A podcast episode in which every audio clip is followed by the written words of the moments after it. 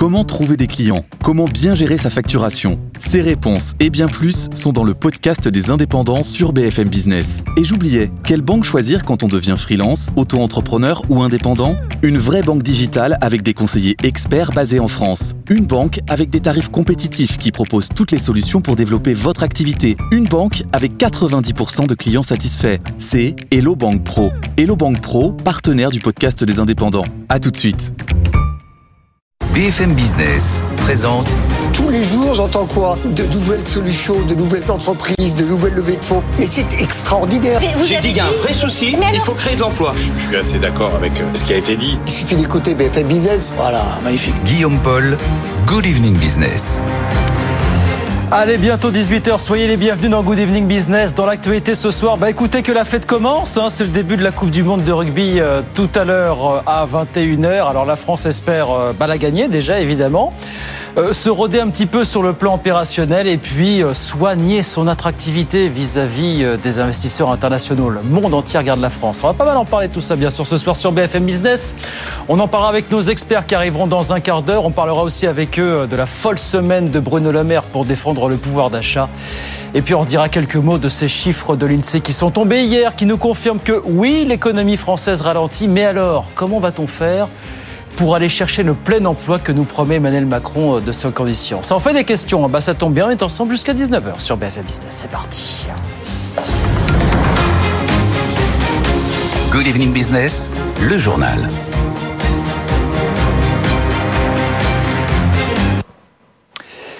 Donc, France-Nouvelle-Zélande ce soir à 21h, je ne vous apprendrai rien, c'est le début de cette Coupe du Monde de rugby organisée en France. Coupe du Monde qui pourrait rapporter gros. Qu'est-ce qu'on peut en attendre du point de vue des recettes On voit tout ça tout de suite avec Justine Vassogne. 50 millions d'euros, c'est le bénéfice sur lequel tablent les organisateurs de cette Coupe du Monde. Il découle essentiellement de la billetterie avec 2 millions et demi de tickets vendus. La compétition affiche complet. Une Coupe du Monde de rugby, nous explique un spécialiste du secteur, ça se passe toujours bien, c'est extrêmement fédérateur et surtout, ça ne demande pas beaucoup d'investissement en infrastructure. On n'a pas eu besoin de construire des stades parce qu'ils existent déjà. Plus largement, on attend 1,2 milliard d'euros de retombées directes, 17 000 emplois dans le transport, la logistique, l'hôtellerie ou encore le BTP ont été créés ou préservés, mais c'est le tourisme qui va surtout doper l'économie française. 600 000 visiteurs étrangers devraient faire le déplacement et selon les organisateurs, rester en moyenne 15 jours. Selon une étude BVA, deux supporters sur trois ont l'intention de faire des activités au-delà des matchs. Un indicateur, enfin, ne trompe pas, le prix des hôtels va augmenter de 14% pendant la Coupe du Monde, selon Kayak. Le prix des hôtels va lui grimper de 30%. Voilà pour les retombées économiques attendues euh, à l'issue de cette Coupe du Monde de, rugby organisée en France. Et vous allez voir qu'en région, parce que beaucoup de matchs sont organisés en région, eh bien, on a mis en place ce qu'on appelle des business rugby clubs, justement pour faire la retape du savoir-faire de la France dans bien des domaines. Écoutez ce que nous disait ce matin Laurent Saint-Martin, hein, c'est le patron de Business Club France. Écoutez ce qu'il nous disait décidé de créer ce qu'on appelle les business rugby clubs. On va en faire 10 et à chaque fois qu'il y aura un match dans une ville, sur l'ensemble des villes qui accueillent des matchs, eh bien on va connecter des investisseurs, des entreprises étrangères en lien avec les équipes et les nationalités qui jouent. C'est ça qui est intéressant avec euh, avec nos territoires. Donc on commence ce matin. La Nouvelle-Zélande est accueillie à Saint-Denis euh, ce soir. Donc on va avoir un échange notamment sur nos territoires du Pacifique, l'Océanie et puis euh, comment est-ce que nos entreprises françaises, les entreprises étrangères peuvent se connaître aussi euh, dans nos régions françaises. Voilà, vendre le savoir-faire de la France dans bien des secteurs, c'est un petit peu aussi le but de cette Coupe du Monde. Laurent Saint-Martin, le patron de Business France, avec nous tout à l'heure euh, sur BFM Business. Euh, un mot de foot par ailleurs, on a appris que l'appel d'offres pour octroyer, vous savez, les droits télé de la Ligue 1 à partir de 2024. On a appris que cet appel d'offres allait débuter mardi, cette fois qu'il n'y aura que deux lots d'après le journal de l'équipe. Un pour les trois grandes affiches, l'autre pour les six autres matchs de chaque journée de championnat. Le patron de la Ligue, Vincent Labrune, disait encore euh, en juin dernier espérer euh, obtenir autour d'un milliard d'euros à l'occasion de cet appel d'offres. Et puis au chapitre médias, ça se précise, le groupe de médias DC Company, propriétaire entre autres du Gorafi, euh, DC Company est entré en négociation exclusive pour acheter le média en ligne Combini. C'est ce que nous dit ce soir l'agence France Presse. 18h03. Les dirigeants des pays du G20, eux, arrivent petit à petit à New Delhi pour un sommet qui va durer tout le week-end. Vladimir Poutine ne sera pas là. Le chinois Xi Jinping non plus, c'est Joe Biden qui va tenir la vedette pendant 48 heures. L'autre fait marquant de ce G20, c'est qu'on devrait a priori octroyer à l'Union africaine un statut de membre permanent au sein de l'organisation. Beaucoup considèrent, cela dit, que ce point aurait dû être réglé déjà depuis un bon moment. Laura Cambo. 55 États, 1,4 milliard d'Africains et un PIB cumulé de 2,6 milliards d'euros, autant que la France, l'Union africaine veut intégrer le G20 pour une meilleure représentation internationale et pour parvenir à cet objectif, rebâtir le fonctionnement du système financier mondial. Une ambition affichée mercredi par le président kényan William Ruto. Il dénonce les conditions de remboursement de la dette qui pèsent de manière disproportionnée sur les pays africains. Nous payons cinq fois plus que les autres. Cela signifie qu'en fait, l'architecture du système est conçue de telle sorte que si vous empruntez, il vous sera difficile de rembourser. L'Union africaine veut aussi attirer plus d'investissements. En 2022, les flux d'investissements directs étrangers vers le continent ont quasiment été divisés par deux par rapport à 2021. Ces flux vers l'Afrique représentent seulement 3,5% des investissements directs étrangers dans le monde. Lors du G20, Joe Biden va annoncer vouloir muscler les capacités de financement du FMI et de la Banque mondiale pour les pays pauvres, une ambition affirmée alors que l'Afrique est de plus en plus convoitée par la Chine et la Russie. Voilà pour ce sommet du G20 donc qui va se dérouler tout le week-end du côté de New Delhi en France. C'est l'une des pistes envisagées pour faire faire des économies à la sécurité sociale l'an prochain. Le ministre de la Santé confirme que la franchise payée par les assurés sociaux sur chaque boîte de médicaments va probablement doubler, je le cite. Elle s'élève pour l'instant à 50 centimes par boîte. Aurélien Rousseau précise cela dit que quoi qu'il arrive, le reste à charge sera maximal maximal 50 euros par an. Ça, ça ne changera pas par contre, précise le ministre de la Santé aujourd'hui. Dans l'actualité des entreprises, tenez, puisqu'on parle de médicaments, ça a été une belle semaine aussi. On voulait en dire un mot pour Sanofi, qui a inauguré hier en Normandie une nouvelle ligne de production. Investissement de 200 millions d'euros pour augmenter de 40% ses capacités de production de vaccins contre la grippe. Les équipes de BFM TV en ont profité pour aller voir comment ce type de vaccin était fabriqué. Reportage sur place, Jeanne Spicarolène avec Margot Frouville et Joao Alansar. Dans ces machines, 650 000 œufs défilent chaque jour. À l'intérieur, pas de poussins. Les coquilles servent d'incubateur pour chaque souche de virus présent dans le vaccin contre la grippe, explique Henri Lanfrid, directeur du site Sanofi Val-de-Reuil. On a inoculé le virus de la grippe il y a 4 jours dans ces œufs. Pendant 4 jours, le virus s'est multiplié et nous avons donc beaucoup de virus grippal dans ces œufs. Le blanc de ces œufs infectés finit ensuite dans des cuves de 10 000 litres. On passe à 4 000 après avoir retiré les impuretés et concentré la solution. Pierre Boyaval, technicien supérieur de production Sanofi. Maintenant, tout est beaucoup automatisé. Donc euh, il y a plus de sécurité aussi grâce à cette automatisation. Et donc on est sur des processus de clarification, on va rendre le vaccin plus pur, puis après des processus de concentration. Une fois le principe actif finalisé, il peut être injecté dans les seringues qui sont ensuite étiquetées et emballées. 23 caméras vérifient qu'elles sont bien remplies avec la formule de cette année que nous détaille le vice-président exécutif de Sanofi Vaccin, Thomas Triomphe. Cette année, trois souches sur quatre sont les mêmes que l'année dernière, mais une souche, la souche H3N2, est une nouvelle souche. Et le but, c'est d'adapter à chaque fois le vaccin au virus qui circule. À côté de ce vaccin classique se trouve un autre quatre fois plus dosé en principe actif destiné aux plus fragiles. Chaque année, cette usine produit plus de 100 millions de doses de vaccins contre la grippe. Voilà, dans les coulisses de la conception du vaccin contre la grippe, Jeanne Spicarolène avec nous sur BFM Business. On a eu un chiffre impressionnant qui nous est arrivé de Chine ce matin. Au mois d'août, un quart des voitures neuves qui ont été vendues dans le pays, premier marché auto mondial, on le rappelle, un quart des voitures vendues dans le pays le mois dernier étaient des véhicules électriques. Premier marché mondial, la Chine qui est devenue par ailleurs l'été dernier le premier exportateur mondial pour la première fois. Il est passé devant le Japon. C'est un petit événement évidemment dans, le secteur. Euh, tout autre chose pour terminer, si vous êtes branché déco, vous avez sans doute déjà entendu parler de la maison Sarah Lavoine, marque de décoration d'intérieur euh, haut de gamme.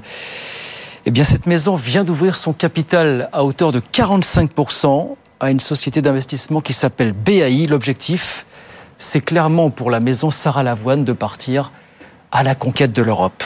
Alexandra Paget. Accélérer les ventes en ligne et les services aux professionnels, Sarah Poniatowski, créatrice de Maison Sarah Lavoine, rêve entre autres d'ouvrir un hôtel également dans le viseur, la décoration d'intérieur et l'ameublement de restaurants ou de sièges d'entreprise par exemple. Objectif, multiplier la taille de l'entreprise par 4 en 20 ans. Maison Sarah Lavoine a réussi à imposer son style, à développer non seulement une ligne de mobilier, mais encore une collection de vêtements pour femmes et possède 19 boutiques en propre. Avec ce nouvel actionnaire, la marque qui table sur un chiffre d'affaires de 22 millions d'euros cette année vise notamment le marché européen pour commencer en ligne de mire le Benelux et l'Espagne. Du côté de BAI, le fonds a investi entre 5 et 10 millions d'euros pour 45% du capital. Son ambition, structurer le marché français du design constitué de multiples petits acteurs à l'image des sociétés d'investissements italiennes et américaines et devenir l'un des leaders du secteur. Voilà Sarah Lavoine qui part à la conquête de l'Europe. Alexandra Paget avec nous sur BFM Business, 18h09. On va sur les marchés retrouver Stéphane Pedrazzi depuis euh, Euronext à la Défense. Bonsoir mon cher Stéphane, on termine la semaine en hausse, semble-t-il, sur le marché parisien. Oui, deuxième séance de hausse consécutive à la Bourse de Paris, plus 0,62%, 7240 points. Sur l'ensemble de la semaine, malgré tout, le bilan est négatif pour le marché parisien qui abandonne pratiquement 1,3%. Les investisseurs s'inquiètent toujours d'une éventuelle reprise de l'inflation dans les prochains mois, au regard notamment de la remontée des cours du pétrole, puisqu'on a frôlé la barre des 91 dollars euh, ce vendredi pour le baril de Brent. Euh, le risque en cas de reprise de l'inflation, c'est de contraindre les banques centrales à poursuivre leur cycle de hausse des taux. Côté valeur, on a assisté, Guillaume, ce vendredi à une très belle remontée des valeurs du luxe. Il faut dire qu'elles avaient souffert en ce début de semaine. Par exemple, LVMH, qui termine en hausse de 2,2%, avait perdu un peu plus de 7% sur les quatre premières séances de la semaine.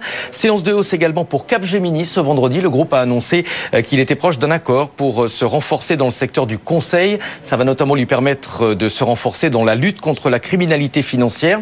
Et puis, quelques valeurs en baisse, malgré tout, on a Renault qui euh, termine ce vendredi en recul de 0,7%. UBS s'inquiète de la concurrence des constructeurs automobiles chinois sur le segment de l'électrique. On sait que c'est important et cela pourrait avoir un impact sur la valorisation d'Ampère. Vous savez, c'est la filiale électrique de Renault qui va être cotée en bourse euh, dans les prochaines semaines. Et puis également ce vendredi, euh, séance de baisse pour tout le secteur bancaire. Socgen notamment perd 0,7%, Crédit Agricole 0,5%. Merci beaucoup Stéphane. Stéphane Pedrazzi, donc en direct de Renext pour BFM Business. On regarde rapidement ce qui se passe à Wall Street. À la mi-séance, le Dow Jones qui grappille 0,2%, 34 569 points. Et puis l'indice Nasdaq de son côté qui grappille lui 0,5%, 13 815 points. Tout ça à la mi-séance. Oh, alors justement, puisqu'on parle économie américaine, bah, figurez-vous que celle apparemment qui a littéralement boosté l'activité ces derniers mois, c'est Taylor Swift. Et c'est pas moi qui le dis, c'est le patron de la Réserve fédérale de New York qui l'a dit il y a quelques heures incontestablement la tournée qu'elle mène dans tout le pays depuis des mois a poussé les Américains à consommer, mais alors dans des proportions euh, absolument démesurées. Johan Delraton raconte ça. Un milliard de dollars de recettes. La tournée de Taylor Swift est celle de tous les records. 146 dates depuis mars, dans des stades combles aux États-Unis et au Mexique. Un triomphe pour la méga star de la pop jusqu'à stimuler ces derniers mois toute l'économie américaine. C'est ce qu'affirme John Williams, le président de la fête de New York. Pour lui, pas de doute, il y aurait clairement un effet Taylor Swift sur la consommation. Place de concert, frais de déplacement, d'hôtel et de restaurants, les fans ne comptent pas leurs dépenses. Ces services tirent l'inflation à la hausse, avec pour conséquence de baisser les prix des biens. À Philadelphie, par exemple, les revenus hôteliers en mai ont été les plus importants depuis la pandémie, en grande partie grâce au concert de Taylor Swift. Bientôt, sa tournée continuera dans le monde entier, avec peut-être un impact sur l'économie d'autres pays. En mai dernier, les concerts de Beyoncé à Stockholm avaient dopé l'inflation suédoise de 0,2 points. Voilà, Taylor Swift plus fort que Janet Yellen, Joe Biden et tous les grands pontes de la Réserve fédérale américaine, tous les argentiers. 18h12, on marque une petite pause. Les débatteurs arrivent, les experts arrivent dans un instant. On va reparler de cette Coupe du Monde de rugby, la France qui soigne son attractivité. Puis je vous le disais, on va revenir sur les grands feuilletons de la fin de semaine.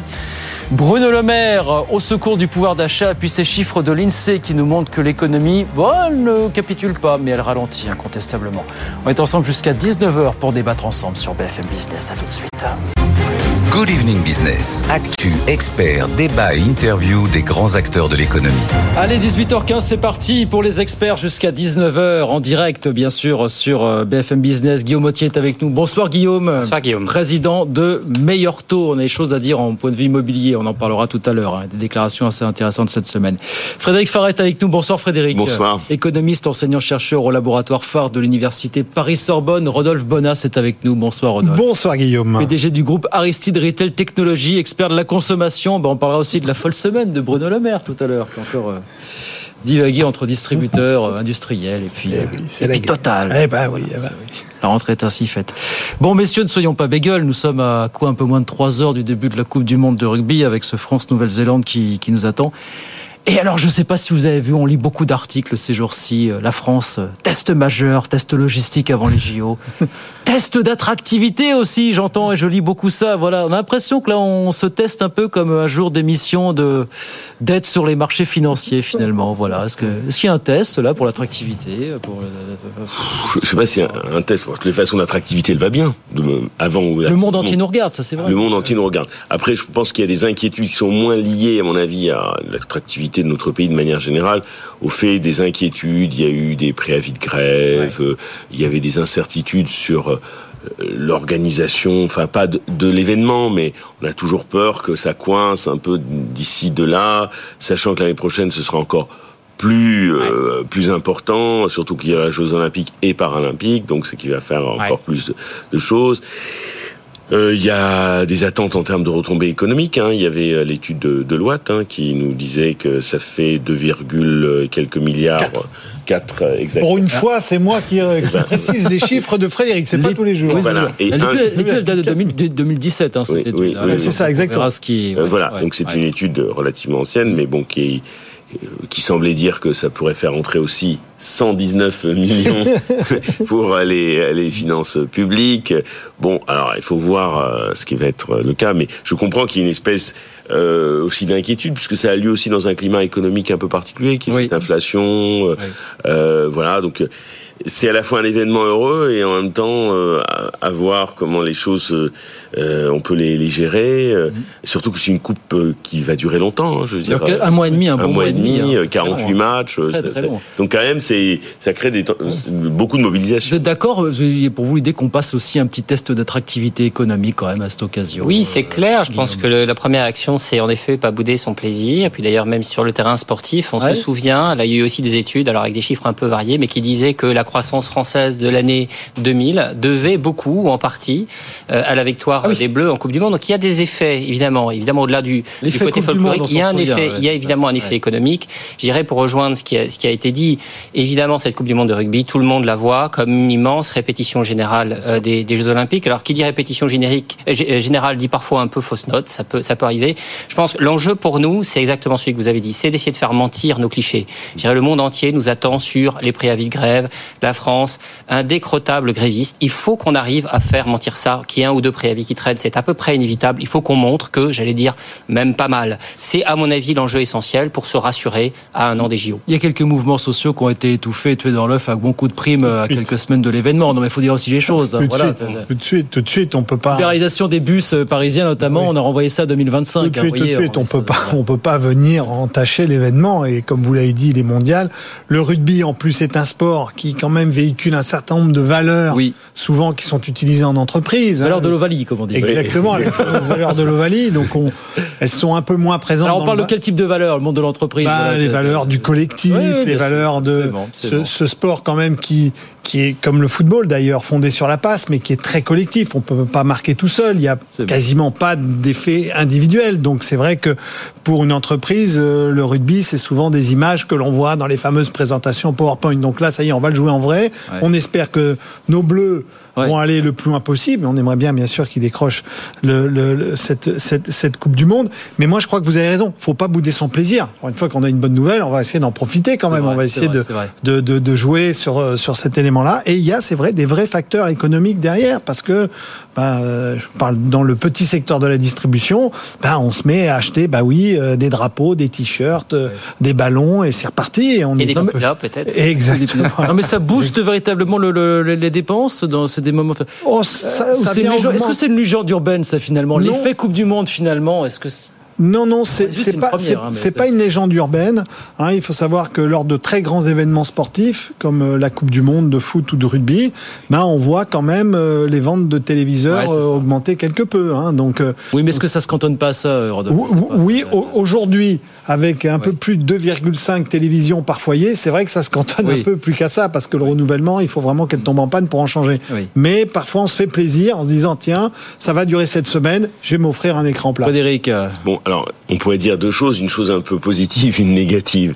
La positive, c'est vrai que cette période économiquement qui allait de 98 à 2001, alors c'était pas lié que à nos deux belles victoires de 98 et de 2000, hein, parce qu'on avait gagné l'euro 2000 aussi. c'est les on avait belles, appelé années, ça. les belles années Jospin. Là, Ouais, voilà. on avait appelé ça, c'est marrant, dans les bouquins d'histoire économique, ça s'appelle maintenant les trois glorieuses. Ouais. Oui, c'est c'est marrant. c'est- c'est- Il y avait les 30, là, on a du bon, on l'a ramené à 3. Donc, c'est amusant. Et quand j'enseigne ça à mes étudiants, je leur dis, c'est les trois glorieuses. Donc, effectivement, c'était, Et puis, alors, négative, alors ça, c'est pas pour faire l'esprit chagrin.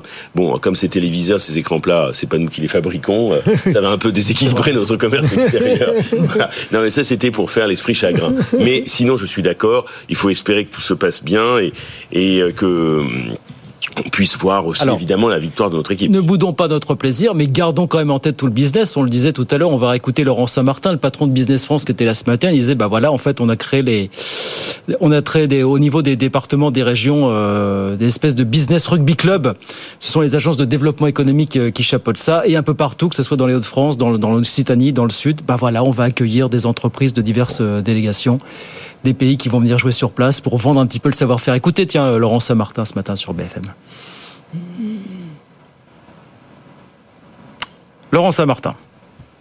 Je souhaite que Total, qui euh, a pris un Ah non. engagement. Non, ça c'est Bruno Le Maire. Ça sera tout à l'heure. Dans notre contexte un petit peu moins, un peu moins souriant. Je me suis dit, Bruno Alors, je sais pas. Oui, oui, non, non, il est pas là-dessus. Est-ce qu'on peut écouter Laurent Saint-Martin ce matin sur euh, sur BFM Business?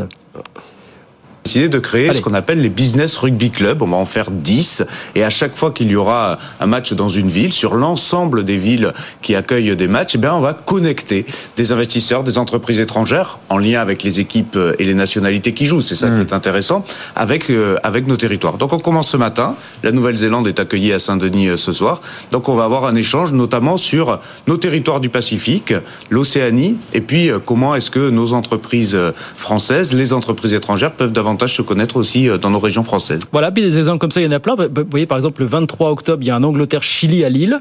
Bon, on fait venir une soixantaine d'entreprises euh, britanniques qui faisaient plus ou moins de la prospection, et puis on va leur montrer un petit peu ce qui se fait là-bas en matière de batteries électriques, d'hydrogène, emballage, fintech, équipement industriel. Bah voilà, très Bah, bien. c'est très malin. C'est très malin, Guillaume.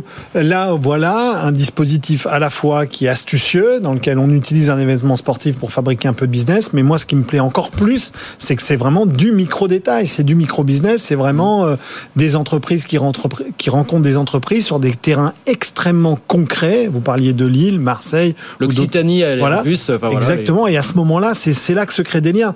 Alors c'est vrai que ça sort un petit peu des grands plans. euh, j'allais dire gouvernementaux qui sont organisés avec des milliards et des milliards d'euros. Bah, peut-être que là, euh, L'un n'empêche pas l'autre. Et Voilà, je non. fait le lien à ce que- avec ce que vous disiez il y a un instant, auquel euh, moi je suis très sensible, qui est que le rugby véhicule ces valeurs-là.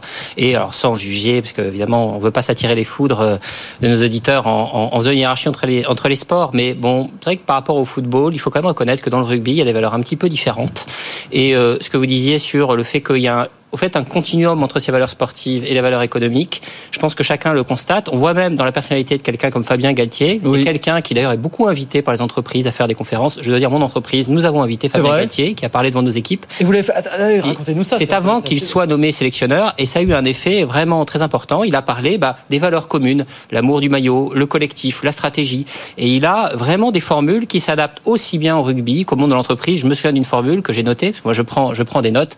Il dit euh, finalement, et je, enfin voilà, je, je, je cite ces mots, hein, pour manager les hommes, il faut des process et il faut du rêve.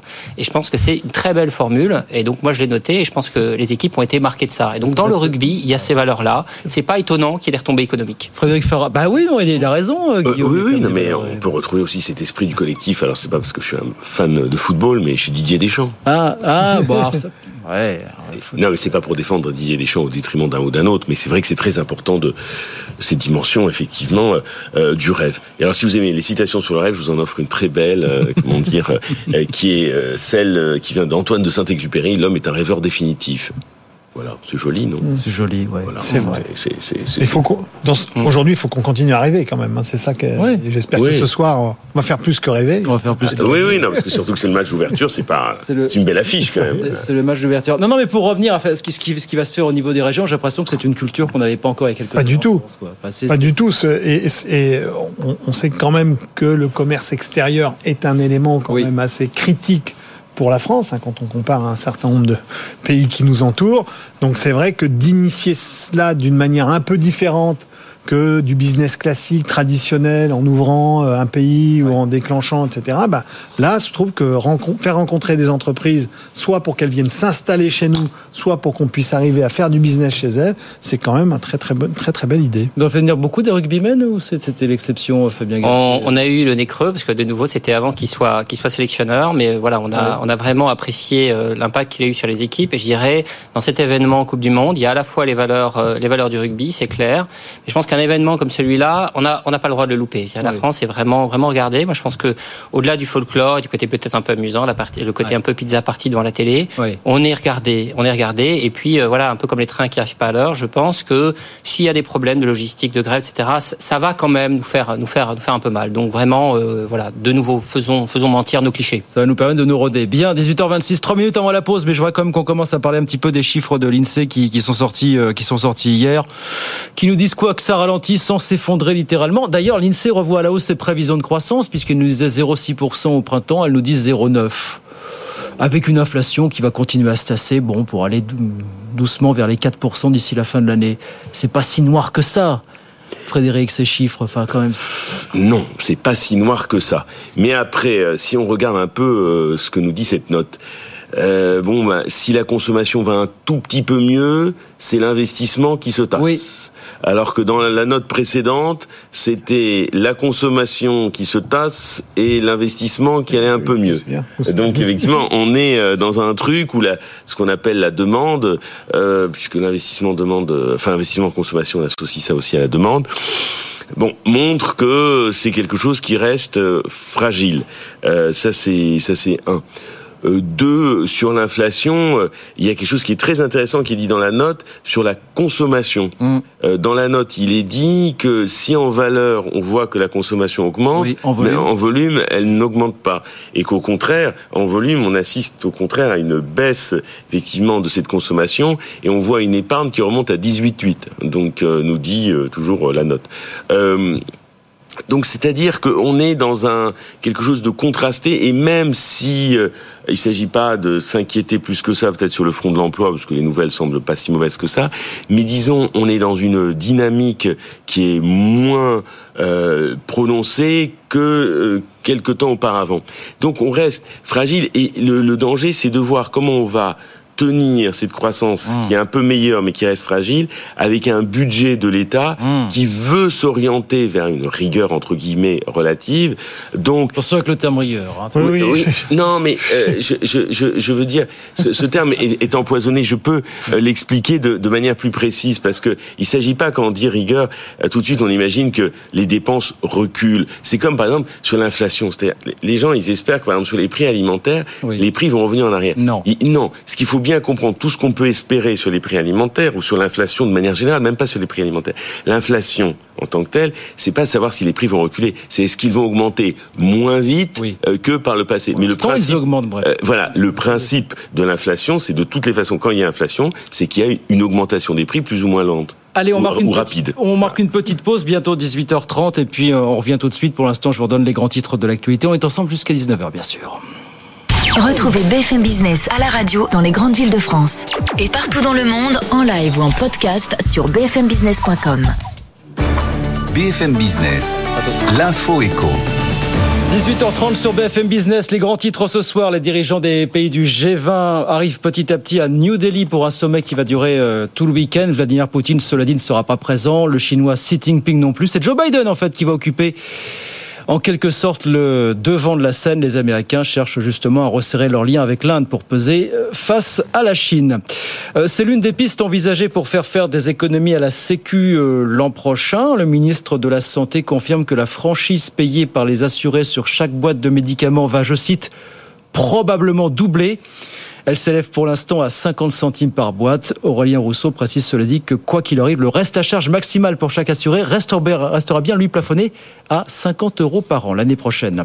La Coupe du Monde de rugby, on vient d'en parler début tout à l'heure avec le match France-Nouvelle-Zélande au Stade de France à 21h. La France va se roder par le biais de cette compétition avant les JO l'an prochain, compétition qui pourrait rapporter jusqu'à 2,4 milliards d'euros au pays, d'après une étude du cabinet de loi qui date de 2017. Et puis un mot de foot, on a appris que L'appel d'offres pour octroyer les droits télé de la Ligue 1 à partir de 2024. D'après que cet appel d'offres serait lancé mardi prochain, le patron de la Ligue, Vincent Labrune, disait toujours en juin dernier espérer récolter autour d'un milliard d'euros pour les trois saisons. 18h31, les experts reviennent dans un petit instant sur BFM Business. À tout de suite. Good Evening Business. Actu, experts, débat et interview des grands acteurs de l'économie. Allez, 18h33, les experts sont toujours là jusqu'à 19h. Guillaume Autier, Frédéric Farah et Rodolphe euh, Bonas. Bon, petit tour de table sur ces chiffres de l'INSEE. Vous inquiète, vous, Rodolphe, ou pas? Bon, ça ralentit, mais ça résiste. Hein, non, ce que disait Frédéric est exact. Alors, on voit très bien cette histoire qui était évoquée entre investissement et consommation. On voit très bien que finalement, notre, notre pays, dont 50% du PIB repose sur notre propre consommation, en fait, tout est lié. C'est-à-dire que mécaniquement, euh, c'est sûr que lorsque on prévoit un ralentissement de la consommation, bah, mécaniquement les investissements diminuent. Lorsque tout d'un coup euh, la consommation reprend des couleurs, les investissements s'emballent. Bref, on voit bien que euh, mécaniquement, on en parlait tout à l'heure. C'est pour ça que ce pays qui est extraordinaire, qui a les plus, belles, plus beaux atouts possibles, maintenant il faut qu'on apprenne aussi à les exporter. Il faut qu'on apprenne aussi à les vendre à l'extérieur pour trouver d'autres leviers de croissance. Guillaume Motier, vous êtes au cœur du réacteur. Un hein. meilleur taux, vous voyez ça tous les jours. Comment est-ce que vous regardez la, configuration Justement, en effet, il y a un effet taux, je vais y venir, mais, mais je pense en effet que d'abord, c'est plutôt une bonne nouvelle. Euh, on avait fait euh, des débats à la fin de l'année 2022. On était assez consensuel sur le fait que la France serait probablement très proche de la récession 2023. 0,9% c'est honnêtement inespéré. C'est une très bonne nouvelle. L'autre bonne nouvelle que je note, et on a une capacité à digérer ces bonnes nouvelles, honnêtement extrêmement rapide. Il y a pas si longtemps, il y a une dizaine d'années, dans l'économie française, quand on faisait moins de 1% de croissance, le chômage augmentait. On a un chômage qui continue de baisser. C'est encore plus le cas aux États-Unis, en fait, où le chômage reste à des niveaux extrêmement faibles. C'est quand même vraiment aussi le cas en France. Il y a quand même bien longtemps qu'on n'a pas eu un taux de chômage qui est entre 7 et 7,5%. C'est aussi une très bonne nouvelle, malgré un taux de croissance qui reste quand même assez faible, reste en dessous de, de 1%. Et je dirais, troisième point, qu'est-ce qui peut menacer cette, euh, cette croissance cette année bah, C'est probablement, en effet, les taux, c'est probablement la politique monétaire. S'il venait la mauvaise idée aux banquiers centraux de dire il y a encore un risque inflationniste, on va encore se fâcher, si vous me passez, si vous me passez l'expression, ce serait évidemment une très mauvaise idée. À ce stade, on peut pas complètement l'exclure. On sait que on était, je pense, sur ce plateau assez consensuel pour dire que la Banque centrale avait frappé trop fort. Elle s'était probablement trompée de notre point de vue sur les causes de l'inflation. Les causes de l'inflation, elles tiennent à des effets essentiellement post-Covid un déséquilibre, et pas du tout à des phénomènes macroéconomiques qu'on a l'habitude de corriger par la hausse des taux. Et ça, c'est une vraie menace. Est-ce qu'on va, qu'on va payer encore les, les, les, effets néfastes des hausses de taux qui sont déjà passées? Est-ce qu'on a encore euh, On a probablement absorbé ah, l'essentiel bah, dans le, le métier, le marché qu'on connaît le mieux, qui est le qui est le marché du crédit immobilier. On s'achemine vers une forme de une forme de stabilisation, mais stabilisation après une hausse qui a été totalement vertigineuse. Au début euh, de l'année 2022, les gens empruntaient en gros à 1%. Maintenant, ils empruntent en gros autour de 4. Et ça, ça veut dire une baisse de pouvoir d'achat extrêmement forte. Ça a un impact sur ce secteur qui, comme je rappelle, hein, représente 10% du PIB en France. Hein, L'immobilier, c'est 10% du PIB, absolument colossal. Vous avez vu certains acteurs. Enfin, nous, on, est évidemment un maillon de la chaîne. Hein, on est un, un intermédiaire en crédit, mais il y a évidemment le secteur de la construction, de la promotion. Eh bien, énormément d'acteurs un peu tardivement d'ailleurs, lève la main, voire crie de douleur en disant qu'il souffre vraiment terriblement. Donc il y a, dans un contexte finalement qui se porte mieux que prévu, eh bien des secteurs qui souffrent terriblement, notamment, notamment sous l'effet sous l'effet taux. On en parlera tout à l'heure avec les déclarations de la patronne de Nexité. On va dire un mot. Oui, Rodolphe. Juste, ça, ça, ralentit les projets. Oui, C'est-à-dire que soit ça en, ça en, annule certains, ou ça, soit ça, ça, les freine, pardon, Et ça, je rejoins tout à fait votre point de vue. Hein. Quand le bâtiment va, tout va. Et c'est une réalité que là, c'est un vrai problème. On a un taux de chômage qui est à 7,1%. Regardez les projections de la Banque de France. 7,4 nous dit-elle fin 2024. 7,6 fin 2025. Donc ça remonte doucement, ça pourrait être pire, pardon. Le problème, c'est qu'Emmanuel Macron, elle veut aller chercher les 5% d'ici la fin du quinquennat. Comment est-ce qu'on va chercher les 5% Si tant est que ça soit possible, finalement, pour vous, euh, Frédéric, maintenant Ou est-ce bah qu'il faut, il faut faire une croix dessus, tout simplement euh? Je ne sais pas s'il faut faire une croix dessus, parce que je pense que toutes les évolutions récentes du marché du travail nous invitent à la prudence, parce que souvent on nous a annoncé que ça allait mal se passer, ou autre. Donc bon, euh, prenons les choses avec prudence deux, deux, deux, remarques et par rapport à la question des taux. Ce qui est intéressant, c'est, c'est de comparer politique économique américaine et ce qui se passe en Europe et pas spécialement chez nous. Euh, les taux d'intérêt aux États-Unis avaient augmenté, mais qu'est-ce qu'ont fait les États-Unis pour faire face et que ça ne grippe pas leur machine L'État américain est venu entrer dans la danse. Il a fait l'IRA, euh, il, est, il est venu intervenir avec des impulsions budgétaires euh, quand même considérables, qui n'ont rien. De l'autre côté, nous en Europe, bon, euh, un, au niveau européen, on, on, a du mal à trouver une réponse collective parce que toute la question qui se pose, si on veut refaire des plans de relance type celui qu'on a eu, mmh. il y a toute la question, c'est de trouver des ressources propres à l'Union européenne. Alors, ce qui n'est pas facile parce que tout le monde n'est pas d'accord ce qu'il faut faire. Donc, le, les États-Unis ont réussi à avoir une meilleure combinaison, puisque d'un côté, ils ont dit, OK, il y a resserrement monétaire, mais l'État américain a dit, on dépense, et on voit bien l'effet de l'IRA, que c'est plutôt euh, quelque chose qui, qui, aspire les investissements, et on vient, et tout, surtout que l'énergie aux États-Unis est encore moins chère, donc euh, évidemment, euh, l'Amérique devient, enfin les États-Unis deviennent attractifs. Donc il faut trouver une combinaison pareille en Europe pour pouvoir dynamiser, et si on se retrouve dans quelque chose qui tend vers quelque chose. Je sais que ce mot rigueur, austérité, il faudrait passer des heures pour les expliquer. euh, et je sais parce que ce sont des, des pots de banane. Euh, Est-ce qu'on arriverait à trouver le bon mixte entre les deux au niveau européen? Ça, c'est à voir euh, de l'autre côté. Autre remarque. Qu'est-ce qui fait qu'avec une croissance aussi euh, moyenne, l'emploi se porte oui. bien? C'est parce que si demain ce que l'on appelle de nos voeux, c'est-à-dire un retour d'une productivité plus soutenue, la productivité repartait de manière sérieuse et qu'elle dépassait en rythme la production, alors là, euh, on fera autre chose sur le front de l'emploi. Oui, en, en, tant que tel. Donc là, d'une certaine façon, euh, je me dis, je dis pas que le pari du plein emploi est, est perdu ou pas perdu, mais euh, prudence, surtout que nous, on doit composer aussi avec un environnement euh, européen oui. qui parfois peut être favorable et parfois défavorable. Souvent défavorable de la vie des politiques. Voilà. Oui, voilà.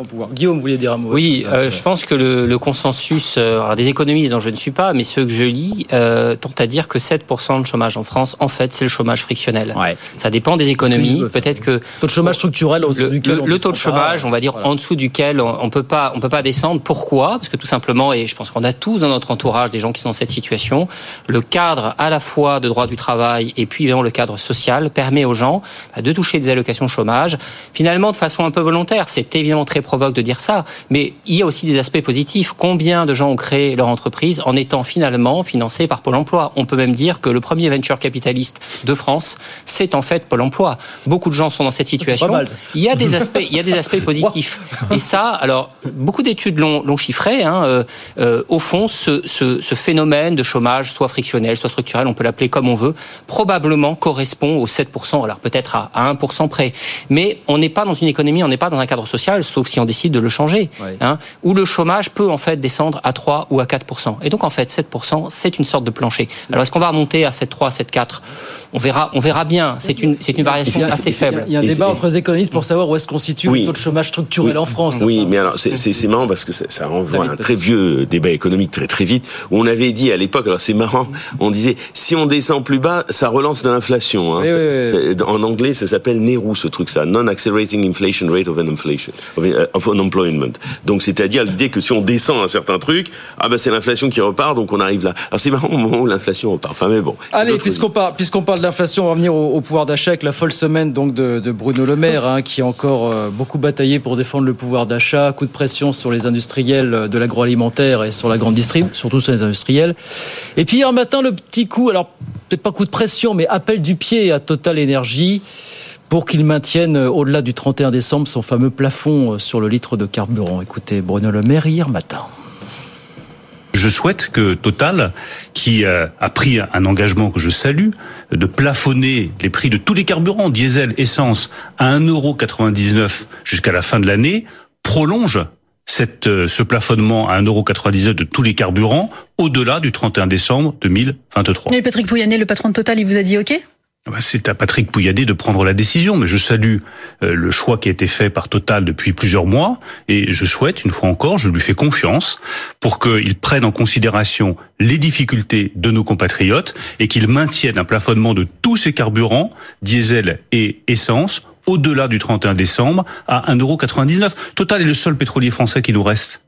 Le seul grand pétrolier français qui nous reste, c'est Total. Ça doit être un atout, pas simplement pour la nation française de manière générale, Bon, je demanderai à Guillaume Motier ce qu'il en pense, mais je crois qu'on a déjà parlé un petit peu de tout ça la semaine dernière. D'abord, Rodolphe, d'abord, euh, il fait le job là euh, bah, Là, Bruno Le Maire. Est-ce que c'est efficient ce que fait Bruno Le Maire? Alors là, aujourd'hui, il s'agite. Hein, mécaniquement et il essaye d'occuper le terrain d'un gouvernement qui voit bien que euh, la première préoccupation des Français, bien sûr, c'est le pouvoir d'achat. L'inflation a joué, entre guillemets, malheureusement, euh, ce dispositif de contracter le budget des ménages français dans une logique où il intervient sur deux principaux euh, phénomènes qui sont, un, l'alimentaire, deux, le carburant, pour deux raisons. Ce sont encore les dépenses, j'allais dire non contraintes mais obligatoires, qui ont une fréquence de visite de la part des consommateurs qui est élevée et donc qui sont des points de cristallisation. C'est-à-dire qu'aujourd'hui, les Français ont encore en mémoire des pleins de carburant qui sont sans doute à la dizaine inférieure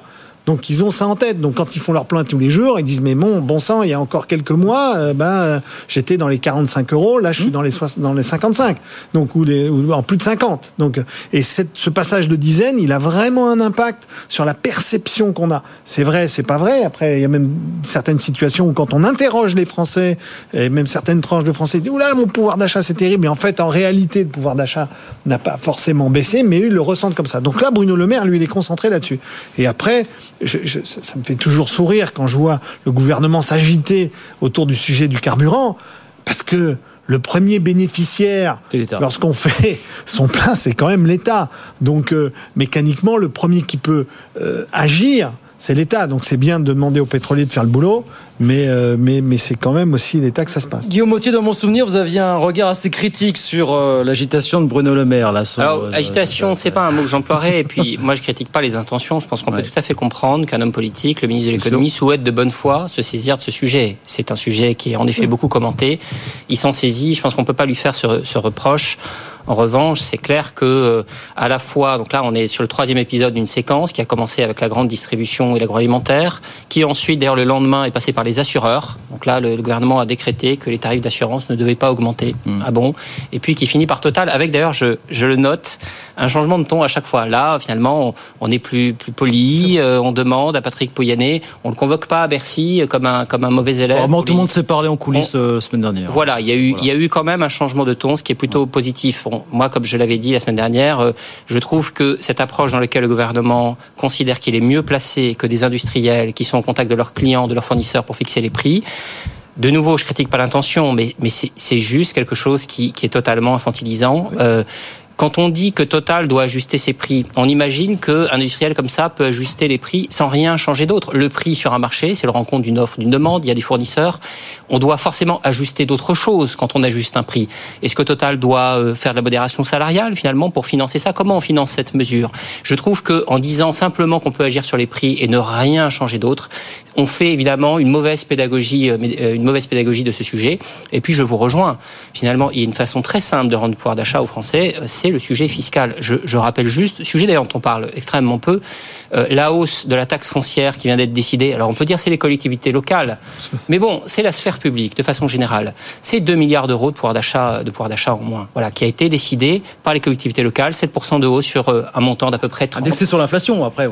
c'est significativement plus que l'impact de la mesure, d'ailleurs de toutes les mesures combinées qu'on demande aux assureurs, à Total et aux distributeurs de prendre. Frédéric Farah, action salutaire du ministre de l'économie, là encore, nouvelle. Euh, bon, alors. Euh, on va dire, je, je, comprends ce que euh, ça, demande et je comprends qu'on demande un effort à Total, même si effectivement c'est pas magique, ça sort pas de la poche comme ça, etc. C'est ça ou une surtaxe hein Oui, non mais il y a plusieurs choses.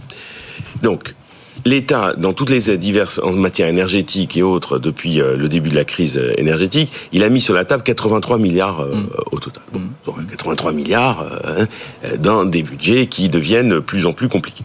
Deux, il a reçu un rapport qui lui a expliqué que le coût de la transition éner- énergétique annuelle, ce serait 66 milliards à raison de 33 milliards pour les finances publiques. Il n'est pas obligé de suivre ça, bien évidemment, c'est le rapport Ferry-Mafouz, mais, mais en tout cas, voilà. Euh, donc, il se dit, euh, il me faut euh, des recettes euh, pour faire pour faire cela. Et comme en plus aujourd'hui, on parle de pédagogie, euh, on a fait comprendre aux Français depuis 30 ans que le seul moyen de leur rendre du pouvoir d'achat, c'est agir sur la fiscalité. Alors qu'il y avait un autre sujet qui est passé sous la table pendant longtemps, c'était les salaires. Donc, certes la fiscalité, mais les salaires aussi, c'est une question qu'il faut. Aujourd'hui, moi, ça ne choque pas qu'on demande un effort à total, mais que ce soit un effort intelligent, réfléchi économiquement, etc. Je suis tout à fait d'accord. La, la question est de savoir, on ne peut assister que ça de la part de l'État pour plusieurs raisons. Un, de toutes les façons, historiquement, des années 80 à nos jours, tous les outils qu'avait l'État pour intervenir, contrôle des prix, encadrement du crédit, je dis pas qu'il faut en avoir la nostalgie, il s'en est débarrassé successivement. Donc finalement, à défaut d'instruments réels, il lui reste la parole. Quand on est un peu impuissant, on communique beaucoup en espérant retrouver de la puissance qui s'est évadée. Bon, très bien. Deux, en tant que tel, euh, aujourd'hui, euh, l'État, euh, qu'est-ce qu'il peut faire? Il est devenu l'assureur général. C'est-à-dire, dans les temps des crises, que ce soit les consommateurs, les entreprises, fait l'assurance, tous azimuts. Donc évidemment, on se tourne vers lui tout en le critiquant Ce, ce temps-là arrive à sa fin, là, Frédéric. Oui, bien. mais, mais voilà, mais c'est ça, c'est là où on retrouve mon petit truc sur la rigueur de tout à l'heure, c'est-à-dire que euh, d'un côté on dit la franchise, etc. On a fait des économies sur la sphère sociale, sur l'assurance chômage, on a fait des économies sur les retraites. On demande qu'on va peut-être solliciter un peu plus les assurés. Donc moi, ça ne me choque pas fondamentalement qu'on demande un effort à notre à, à Total, surtout que Total se porte plutôt bien. Mais il s'agit pas de penser ça n'importe comment. Il faut le réfléchir. Ah, c'est le c'est le temps Oui, mais- politique. qu'est-ce Bah, voilà. Oui, mais Frédéric, on peut, on peut pas se retrouver dans une situation dans laquelle on demande aux pétroliers de faire un effort pour qu'on puisse faire notre plein, on demande aux distributeurs, aux industriels de faire un effort pour qu'on puisse acheter à manger, on demande euh, aux entreprises de pouvoir donner un peu plus pour faire en sorte que les banques alimentaires, les restos du cœur puissent assurer l'aide alimentaire sans se poser la question à un moment ou à un autre de l'efficience de dispositifs étatiques en disant attendez les gars, finalement on a un poids de la fiscalité qui est très important. L'idée c'est pas de payer moins d'impôts, l'idée c'est d'être plus efficace dans dans, dans, dans l'exécution même de, de, de, de, de la vocation publique. Et ça Mais c'est je- je rappelle surtout qu'il y a un levier système. beaucoup plus efficace pour jouer sur les prix qui s'appelle la concurrence. Euh, un ministre de gauche qu'on connaît tous avait, avait prononcé cette phrase pleine de bon sens, disant que l'arrivée de Free sur le marché des télécoms avait eu un impact beaucoup plus important sur le pouvoir d'achat des ménages que n'importe quelle mesure de régulation. des prix. ce ministre Je ne l'ai plus en tête. C'est Arnaud Montebourg, Arnaud Montebourg, et c'était pour le coup très très bien vu et, et- et très très bien dit. Je pense que dans ce que vous venez de dire sur le, je dirais le, le pouvoir de la parole, le ministère de la parole, alors peut-être que c'est de l'agitation, etc. Moi je me prononce pas de nouveau, je ne veux pas critiquer les intentions. Juste je note les effets négatifs du fait qu'un ministre de l'économie puisse brandir la menace fiscale. Alors peut-être que à la fin Total va s'exécuter, peut-être qu'on l'aura le litre à 1,99, mais finalement pour quel prix? Un prix finalement en termes d'attractivité, on a commencé par la Exactement, Monde de rugby. exactement, exactement. L'image d'un investisseur, bah, vous voyez, peut-être qu'Elon Musk euh, se demande s'il va créer euh, une gigafactory en France, ouais, etc. ouais. Eh ben, il entend que le ministre de l'économie, finalement, si on n'obtient pas le prix qu'il demande, eh ben, il peut faire voter une taxe au Parlement. Quelle sécurité juridique, Exactement. quelle sécurité fiscale ça, donne Il faut Voilà, quelle image ça donne faut être dans la bordure pour, pour dire ça effectivement. Tiens, vous gardez la main, Rodolphe, puisque alors c'était un débat aussi cette semaine autour du pouvoir d'achat, la shrinkflation. Ah oui, la shrinkflation. Alors la shrinkflation, on rappelle, euh, on rappelle effectivement, c'est ce mécanisme qui consiste, euh, c'est un petit Bah- peu moins au même prix, quoi. Bah oui, ça, c'est- voilà. Alors. euh, il y a eu tout un débat. Emmanuel Le Chip ce matin disait pique-pendre de ce débat autour de la shrinkflation. Est-ce que pour vous il y a un vrai débat? Bruno Le Maire a dit qu'il voulait se saisir de cette question aussi. plus, bah voilà. Et nos confrères de l'opinion, je ne sais pas si on va voir la une, ont titré euh, ce matin sur ce sujet. C'était voilà l'éditorial de notre confrère Nicolas Bétou, si vous nous regardez à la télévision. Shrinkflation. Piège à con, voilà. Je cite Nicolas Bétou. Faire porter la responsabilité de ces pratiques sur les grands groupes de l'agro, c'est évidemment moins dangereux pour leur chiffre d'affaires que de déférencer les produits trompeurs et de les sortir des rayons. Comment est-ce que vous regardez ce débat, vous Alors, alors il y, a- y y du vrai là-dedans. Tout d'abord, très précis, la shrinkflation, vous l'avez compris, c'est ce que vous disiez. C'est un dispositif historique qui a toujours existé, qui est autorisé, qui est légal, qui consiste à finalement faire en sorte que la valeur faciale du produit qu'on achète ne change pas et euh, même si on doit passer des hausses. Donc le seul moyen de pas changer la valeur faciale du produit, c'est d'enlever du produit. C'est comme ça que ça fonctionne. Pourquoi? Parce que on sait qu'un Français sur deux fait ses courses à plus ou moins de 5 euros. Donc à un moment, si on joue trop facilement sur cette valeur faciale, et eh bien finalement notre produit ne sera pas acheté. En gros, c'est ça la shrinkflation, ça a Mmh. toujours existé. Ce qui est un peu perturbant dans ce qui a été révélé sur sur BFM TV, c'est l'idée même que finalement on est un dispositif un petit peu à double à double niveau, c'est-à-dire que on, on fait passer des hausses sur le fond d'une inflation réelle et en même temps je fais de la shrinkflation, c'est-à-dire je fais changer le prix et la valeur faciale, en gros plus 10%, et en même temps j'enlève 7 ou 8% de produits. Double peine. Là, pour le coup, c'est un double peine et c'est pas tout à fait acceptable. Maintenant, il est vrai qu'aujourd'hui, ce qui est, ce qui est, ce qui est, ce qui est une, ce qui est une réalité, c'est que les marques qui, qui sont révélées, c'est pas des marques euh, prises au hasard. C'est des marques qui, dans le rayon, sont des marques tracteurs, dans lesquelles finalement leur position est un petit peu hégémonique. C'est-à-dire, il y a certaines marques de culotte, de couches culottes, pardon, ou bien de pâte à tartiner, ou bien de soda, qui sont indétrônables. Pourquoi? Parce que si vous, en tant que distributeur, vous les enlevez de ces rayons, vous allez perdre des clients. Oui. Donc mécaniquement, c'est vrai qu'on se retrouve dans un débat où, euh, ben là, on révèle que parfois il y a un rapport de force qui n'est pas celui qu'on croit. Oui. Par moi, la marque est plus forte que euh, celui qui la vend. C'est vieux comme le monde, hein, Frédéric. hein, Voilà, donc. euh, Oui, et puis et, alors ce qui est bien en fait, euh, bon, c'est vieux comme le monde. Alors ce qui est pas mal dans ce contexte de retour d'une inflation plus soutenue, bon, euh, il y a plein de termes qui qui, qui, qui arrivent. euh, par exemple, comme euh, l'inflation qui est liée au fait de la transition énergétique, greenflation, par Mm. exemple. Quand il y a l'inflation liée à des comportements de marge un peu euh, qu'on trouve excessifs, greedflation, hein, parce que euh, greed, la gourmandise, hein, donc euh, inflation gourmande. Donc là, on en, on en a. Il y, a- y la Inflation. vous savez, c'est Cheapflation, oui, oui, c'est oui. le concept qui consiste à remplacer le beurre par la margarine. C'est-à-dire, en fait, voilà, euh, je fais C'est- du cheap. Voilà, mais de, de manière plus sérieuse, je dirais que, en fait, il- tellement, je, je, je, je crois, c'est vraiment un casse-tête général, à la fois que ce soit pour les entreprises, pour l'État.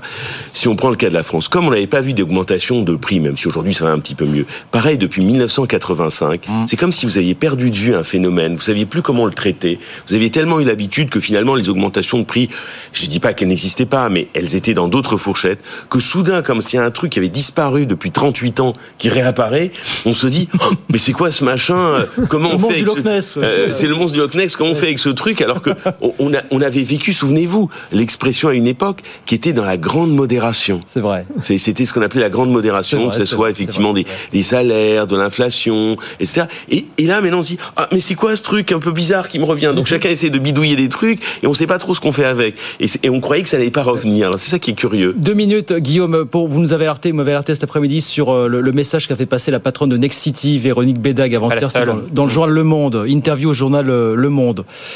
Euh, qui décrit la situation du secteur immobilier. La crise du logement est violente. Les chiffres sont encore pires que ce qu'on pouvait anticiper. Dans n'importe quelle industrie où les clients se voient couper de leurs moyens de paiement dans une telle proportion, je la cite, quelqu'un regarderait ce qui se passe. On alerte sur les conséquences, mais personne ne nous écoute. Qu'est-ce comment vous regardez ce, ce On a, nous, alerté encore plus tôt, encore, alors peut-être pas plus fort à l'échelle de nos moyens. Elle a, elle a évidemment raison. Je pense qu'il y a un peu trois phénomènes. Il y a un phénomène mécanique qu'on peut comprendre. La hausse des taux, elle prive les gens d'une partie de pouvoir d'achat. Je dirais, c'est la vie, même si, bien sûr, comme on l'a dit tout à l'heure, probablement les banques centrales ont eu, ont eu la main un peu lourde. Mais enfin, cet effet et, et le retour à un niveau de taux un peu plus normal, finalement, était quand même plutôt attendu. Et je dirais, ça, c'est pas la faute du gouvernement ou la faute d'un environnement. Il y a deuxièmement, et ça, pour le coup, euh, les pouvoirs publics sont complètement responsables. Ils ont ajouté une couche réglementaire. Ils peuvent pas s'en empêcher. Alors, c'était pas de la shrinkflation euh, ou, des sujets de ce type, mais je rappelle que à la fin de l'année 2019, donc avant quelque chose qui s'appelle le Covid et qui a quand même bouleversé tous les référentiels économiques, euh, le gouvernement a dit euh, ça s'appelle le HCSF, mais c'est un phoné du gouvernement. Il faut quand même, c'est un haut comité. Mais la vérité, c'est que c'est le ministre de l'économie, ses services et le gouverneur de la Banque de France qui prennent ces décisions, qui ont mis vraiment en coupe réglée le crédit immobilier dans ce pays, en expliquant à des banquiers, dont c'est quand même le métier, qui ont euh, évidemment des bilans, des modèles de risque, eh bien qu'il fallait des normes extrêmement strictes sur l'accès au crédit immobilier. Et on voit que ce marché, sous l'effet combiné des deux, hein, il y a les deux, c'était un effet de marché et un effet réglementaire, il est en baisse aujourd'hui. Alors selon les sources, c'est soit moins 40, soit moins 50%. Moins 45% de prêts sur un an. On parle du marché du crédit immobilier en France. Donc de 300 milliards, l'un des plus gros marchés en Europe, un marché absolument énorme qui baisse de 40 ou 50%. Il y a juste une décision immédiate que le gouvernement doit prendre. Il doit évidemment abroger ces règles du HCSF.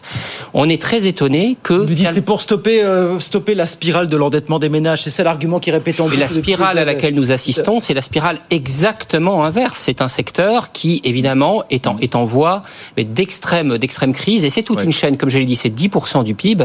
Et ce n'est pas qu'un plaidoyer pro domo. Nous, nous sommes un tout petit maillon dans cette chaîne. Il y a surtout des acteurs beaucoup plus gros, dont évidemment Nexity fait, fait partie, qui sont, qui sont menacés. Je dirais, pour être complet, il y a un troisième élément qui est tous les dispositifs publics. Ça, on peut comprendre. Moi, je ne vais pas me renier. On peut comprendre que le gouvernement, mm. sur des dispositifs comme, comme le PTZ, soit euh, finalement un peu plus restrictif. Les acteurs ont pu dire non, il faut maintenir le PTZ. Nous, on est responsable et on est cohérent. On dit que c'est normal de faire leur examen. Mais sur le sujet de l'encadrement réglementaire, évidemment, il faut revoir ça. Et eh ben voilà, le message est passé, euh, mise en garde de la patronne de Next City avant-hier dans le monde. Voilà, 18h56, c'est terminé pour ce soir. Merci messieurs d'être passés. Rodolphe Bonas, Frédéric Farah, Guillaume Autier, merci, beaucoup. à tous. Dans un instant, 19h, les pionniers chez Fred Mazella. On se retrouve, nous, lundi, 18h pour nouvelles aventures, bien sûr. Bonne soirée, bon week-end.